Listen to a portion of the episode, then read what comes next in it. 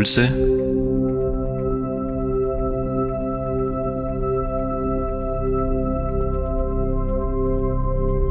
aus der Pfarrgemeinde Hallstatt Obertraum.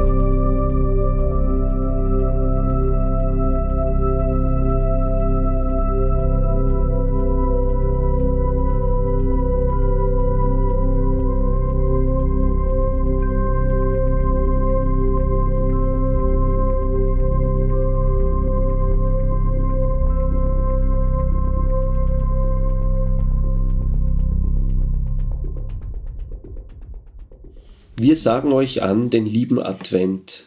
Sehet, die zweite Kerze brennt. So nehmet euch eins um das andere an, wie auch der Herr an uns getan. Freut euch, ihr Christen, freut euch sehr, schon ist nahe der Herr. Die zweite Strophe unseres Advent-Klassikers, sage ich jetzt einmal. Nummer 17 im Gesangbuch. Ja, die zweite Kerze brennt. Die Hälfte der Kerzen auf dem Adventkranz brennt schon. Es ist so ungefähr eine Pattsituation. Zwei brennen nicht und zwei brennen. Es ist schon heller als letzten Sonntag, aber wir haben uns auch ein bisschen daran gewöhnt, dass jetzt Kerzen brennen, aber noch lange nicht ist das Licht in seiner Fülle da. Versucht es einmal, wenn die Lampe ausgedreht ist, das Licht im Zimmer nur bei zwei Kerzen zu lesen es funktioniert noch nicht richtig. Ab der dritten Kerze geht es dann schon. Hier ist genau vielleicht auch so der Kampf zwischen Licht und Finsternis deutlich. Wir sehen noch nicht ganz klar. Und der zweite Adventssonntag hat auch das zum Thema. Es ist ein Ringen. Ein Ringen. Und hier wird nochmal das Thema auch des Kommen des Menschensohnes aufgegriffen am Ende der Zeit im Evangelium aus Lukas 21. Zeichen werden zu sehen sein an der Sonne, dem Mond und den Sternen, und die Völker auf Erden werden zittern. Sie werden weder ein noch auswissen von dem tosenden Meer und seinen Wellen. Und die Menschheit, die Menschen werden vor Angst vergehen. Also auch die Angst wird hier wahrgenommen, noch einmal hingeschaut, was uns bedrückt, was uns Not macht, was uns peinigt und plagt. Und dann folgt darauf die Geschichte, wo Jesus sagt, er erzählt ihnen ein Gleichnis den Jüngern, schaut euch doch den Feigenbaum an oder all die anderen Bäume. Wenn ihr seht, dass sie Blätter bekommen, dann wisst ihr, Sommer ist bald da. Wird plötzlich die Wände hervorgehoben, wendet euch weg von dem Dunkeln hin zu den Zeichen, die ihr noch gar nicht erkannt habt, als ob das Licht, wenn es jetzt mehr wird, plötzlich etwas offenbart, mitten bei uns, in der Zeit vom Advent. Es ist so eine Situation, wo die Waage gerade ausgeglichen ist. Es ist noch nicht hell, es ist aber auch näher finster. Äh, ich sehe in der zweiten Textstrophe da, so nehmet euch eins um das andere an.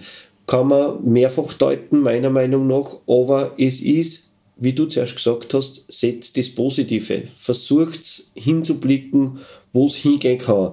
Eins um das andere an, heißt jetzt nicht mehr, glaube ich, man soll eins nach dem anderen abarbeiten, sondern eher sich umeinander ja. annehmen. So verstehe ich das.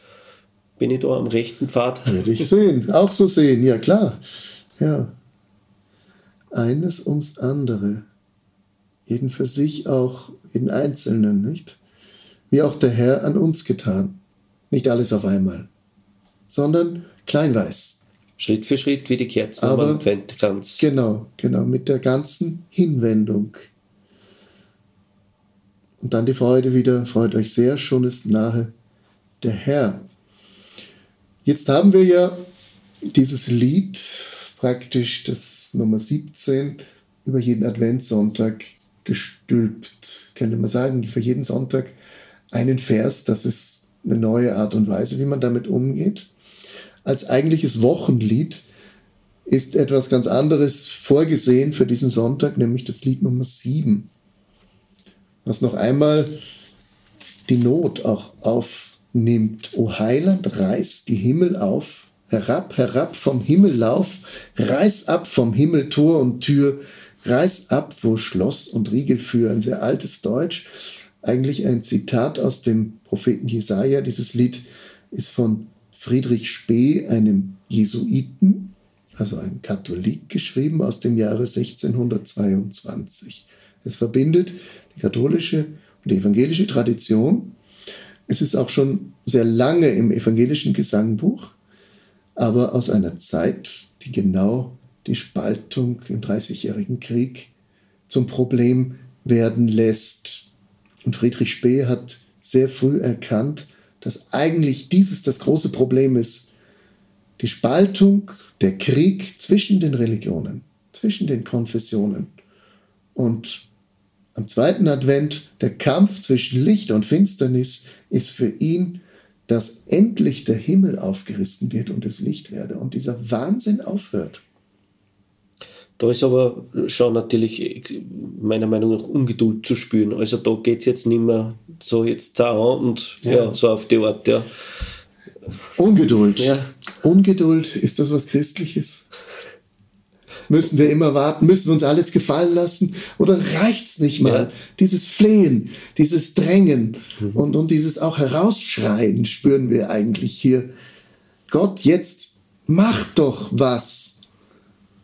Ich glaube, wir brauchen nur in die Psalmen schauen, dass die Ungeduld etwas sehr Wichtiges ist, um auch die Menschen aus ihrem Schlaf herauszureißen, von ihren falschen Wegen herunterzuholen, braucht es manchmal einer, der uns ziemlich wachrüttelt.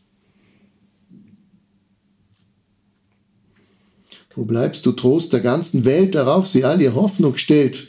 O komm, ach komm vom höchsten Saal, komm, tröst uns hier im Jammertal.